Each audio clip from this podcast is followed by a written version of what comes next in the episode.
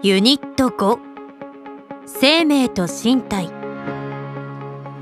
このユニットでは生命と身体に関わる研究を取り上げます。1990年代以降の日本で増加した自死の問題がコロナ禍の中で再び社会問題となりました。またスマートフォンやインターネットがこれだけ普及しても人と人との対面での会話や手書きでの伝達は欠かせません。私たちの生命と身体を守りそして豊かに生きるために科学的知見を取り入れながら理解を深めましょう。